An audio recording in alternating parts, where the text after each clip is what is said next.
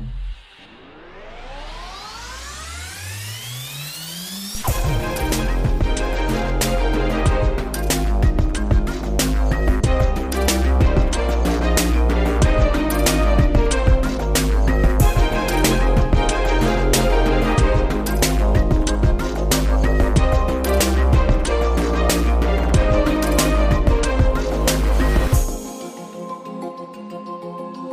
Guten Tag und herzlich willkommen zu unserer besonderen Staffel Bus to Talk in exklusiver Kooperation mit Bus Talk und Zweibahnstraße von Hanse Mondial.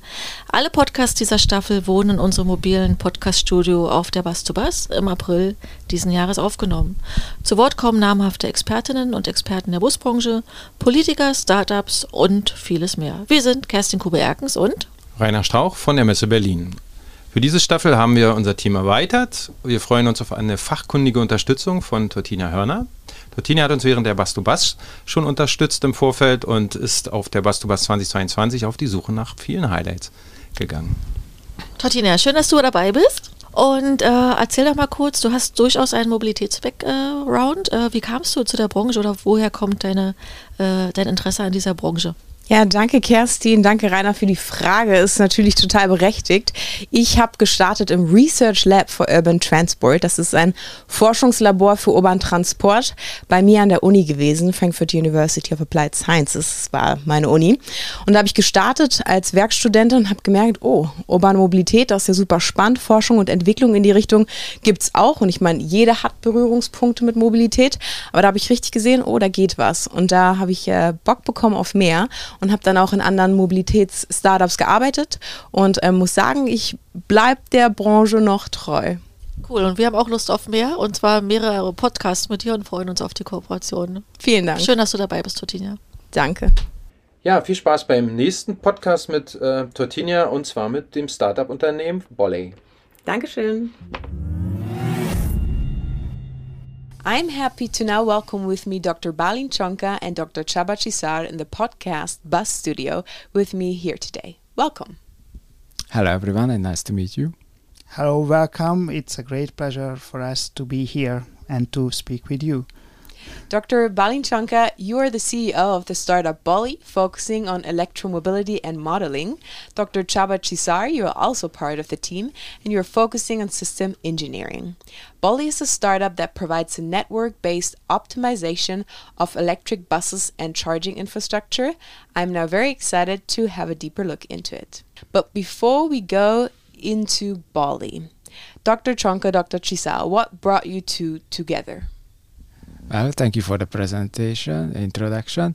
Um, well, I started my uh, studies at the Budapest University of Technology and Economics, and Csaba was my, uh, let's say, the the the best teacher who who cared about a lot about the students. Mm. But Csaba maybe could tell us about a bit yes, more. Yes, we, we met approximately 10 years ago, and uh, after a lecture, I asked the students who wished to be a PhD student, and Bálint was the first among the students who indicated that uh, he wanted to be a PhD student, and then we began uh, the cooperation. 10 years is quite some time. You're still sticking together? Yes, it also surprises me because when Csaba mentioned the PhD studies, I, I didn't think about myself as a, as a doctor or someone who has a PhD, but uh, he showed how does it, how it works and, and it looked fun, so I started it. And later on, we had a great opportunity.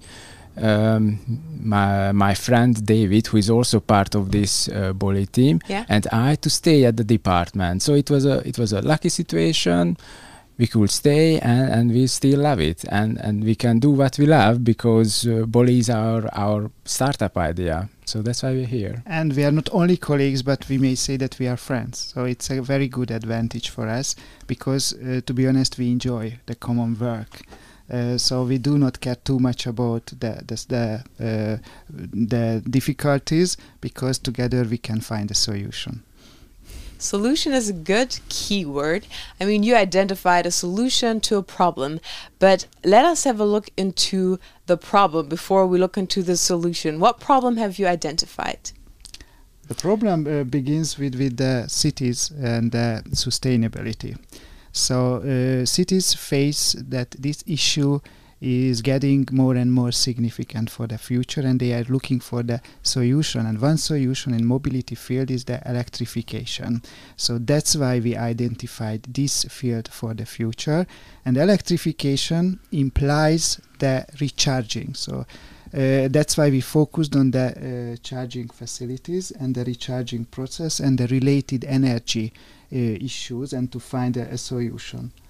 Yes, and in this sense, private cars may get bigger attention from the, uh, from the experts because we all know that private cars are very polluting, and we also know that public transport is, is quite sustainable. But if you think about diesel buses, that they also pollute a lot. Like 1,000 electric buses, uh, 1,000 diesel buses pollute as much as as 40,000 private cars. So instead of focusing on the electrification of private cars, maybe it's more efficient to electrify the buses that has a very big annual mileage. So we may achieve a greater impact when we uh, start the electrification with buses that are are also going in the cities where the air quality is the is the worst. So it, it's quite uh, it's quite clear. In electromobility field, we began the cars because they uh, has a kind of advantage comparing to the buses but recently uh, we focus on, on the buses because it's a huge potential for the, the cities. And in our country uh, this uh, kind of ch- uh, technological change is uh, forced and supported. So that's why we find a solution not only in our country but in other countries as well Okay, thank you. Your slogan for your startup is Bus or Trolley Save Millions, Use Bali. So, besides saving millions of euros, what is the advantage about your startup?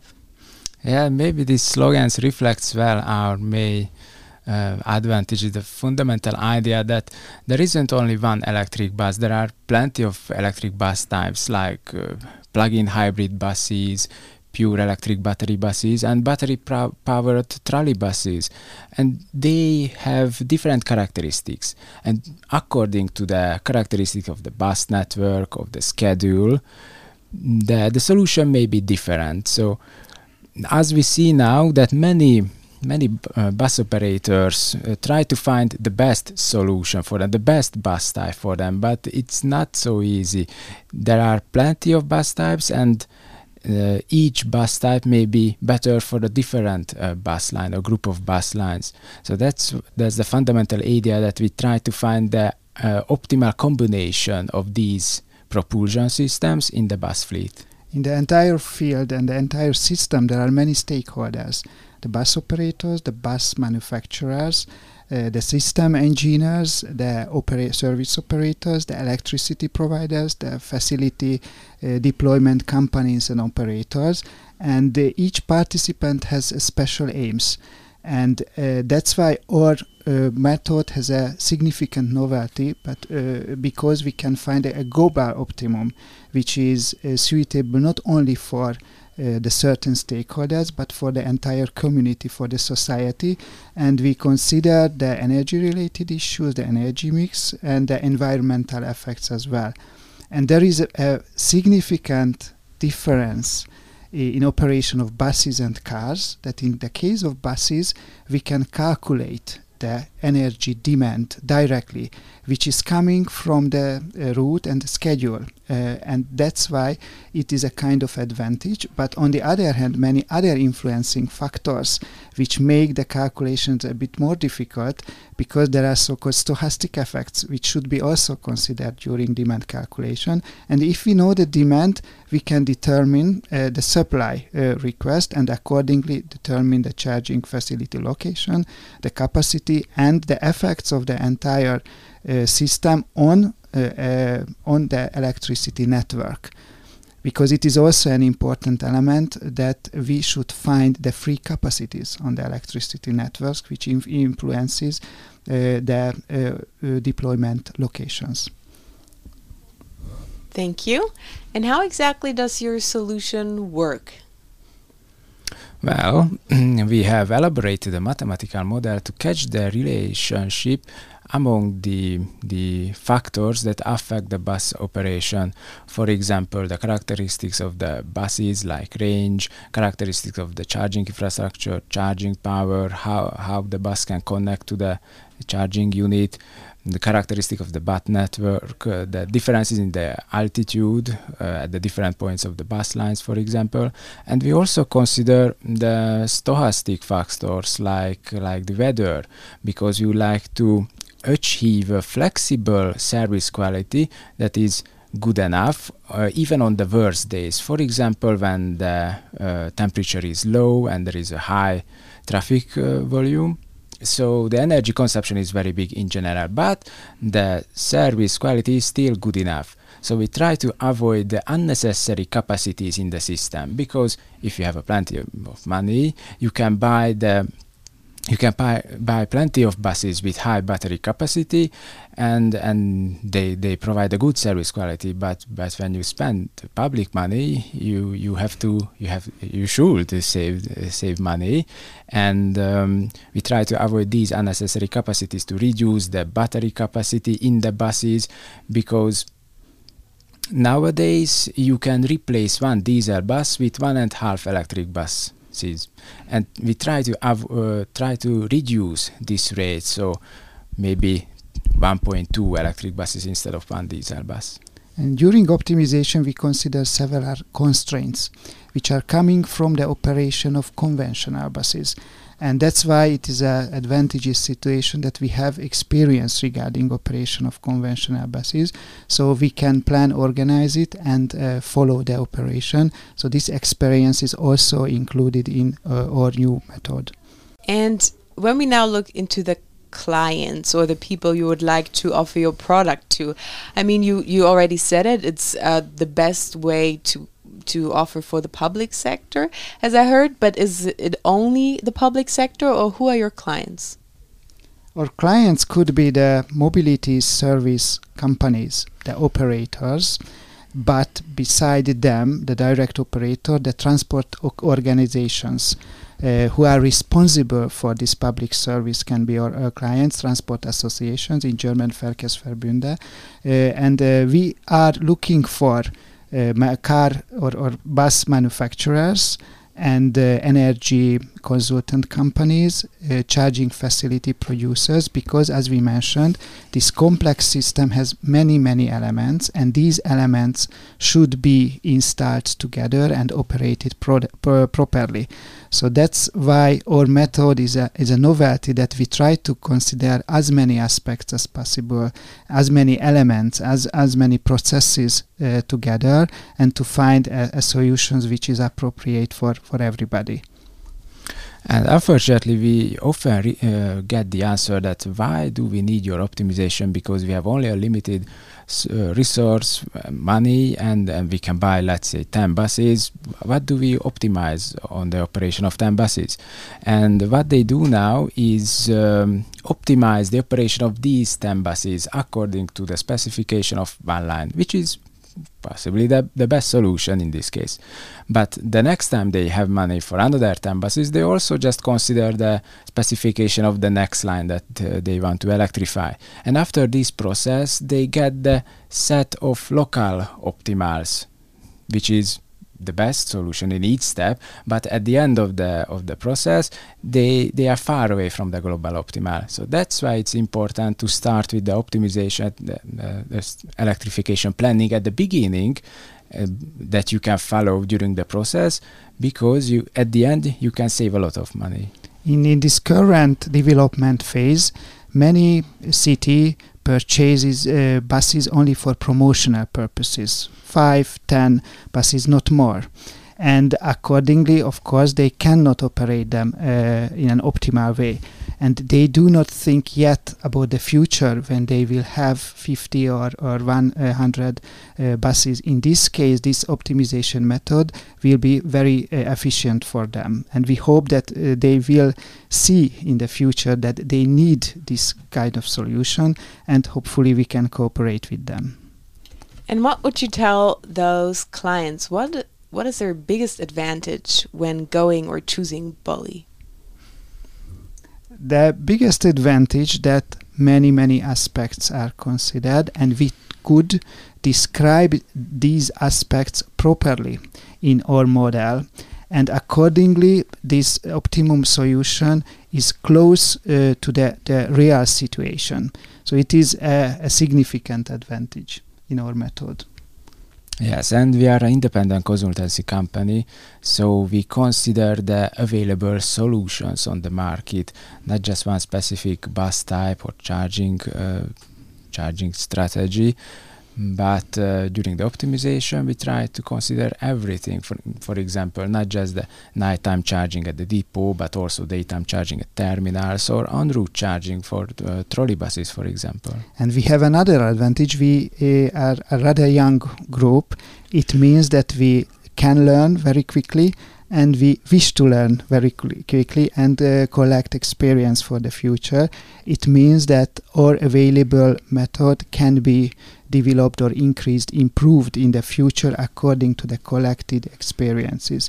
So that's why we are looking forward in, in a happy way, but uh, because we hope that the current uh, solution can be used and can be improved, adapted according to the uh, situation according to the local circumstances and expectations. And we are not just a young company, but I think we have a very strong, solid background because of the university. So each member of our team was Csaba students, so that's that's one common thing. But at the university, we also have different faculties. So we are not just transportation engineers, but we have vehicle engineers. We have uh, members who are more qualified in the electrical engineering, and so on. So the, the diversity of the team is also our uh, big advantage. Beside them, we have informatic experts and economic experts and what is also important, uh, I would like to emphasize again that we are friends and we uh, work together in a, a very convenient uh, atmosphere and we enjoy the work together. Okay, so as I also understood correctly, you're still in a development phase, right?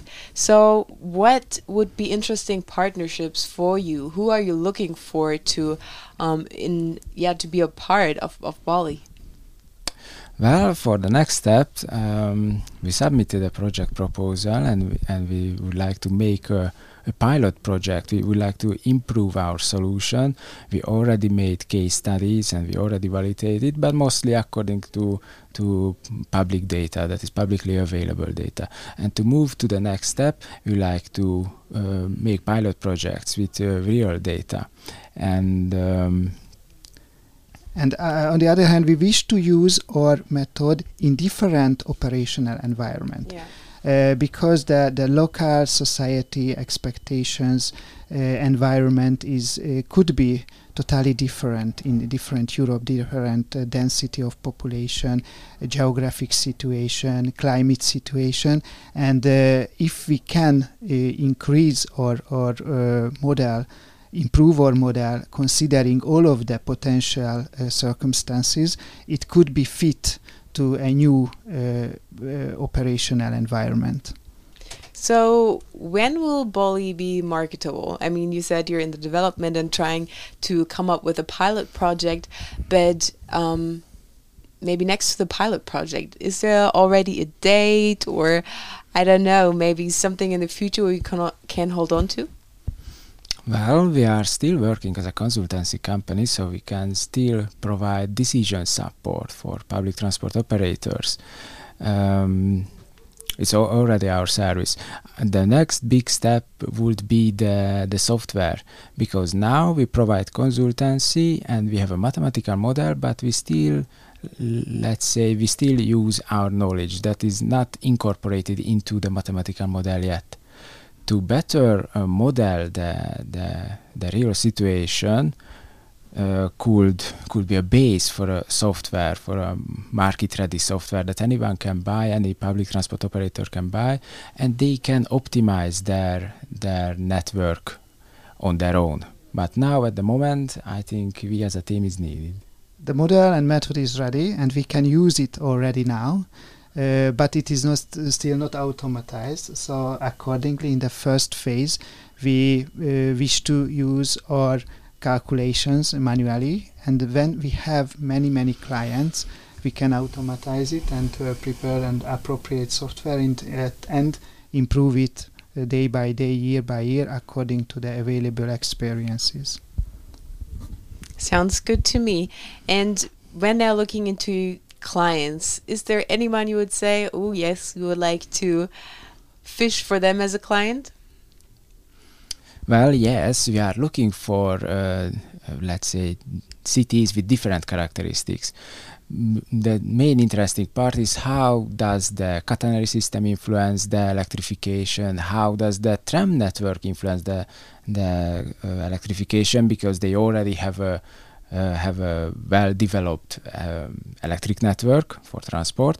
So it's also interesting case. How does the the characteristic of the lines influence it? For example, they share a common terminal or they share a common route. So when we choose the cities, we, we focus on, on, on its characteristics. And we can consider the city strategy.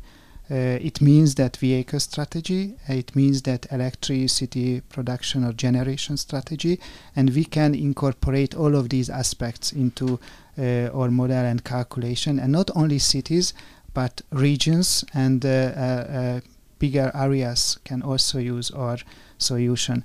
And we did not mention yet that, but, uh, that we focus on electric buses, but other alternative propulsion technologies uh, can be uh, used or uh, modified or uh, model method according to the new parameters. So in the future, we wish to improve our model in these directions as well.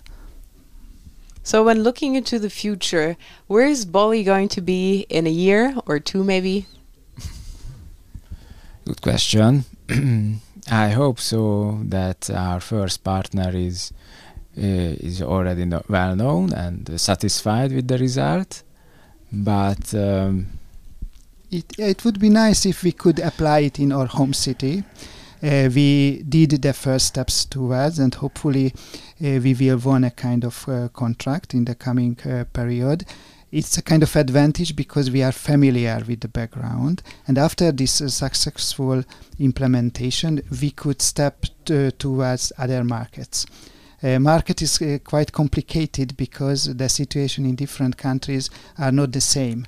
Because the market in uh, some uh, regions are li liberalized in other uh, regions are not liberalized it means that there are huge big national or state companies, it is the case in our uh, country, or there are smaller companies working together, smaller operators under an umbrella. Umbrella is the Transportation Association. It is typical for the German speaking region uh, here as well. So that's why the, the smaller uh, companies or these associations could be also our clients in the future. And of course, the ministry can be also interesting because they can influence the regulation.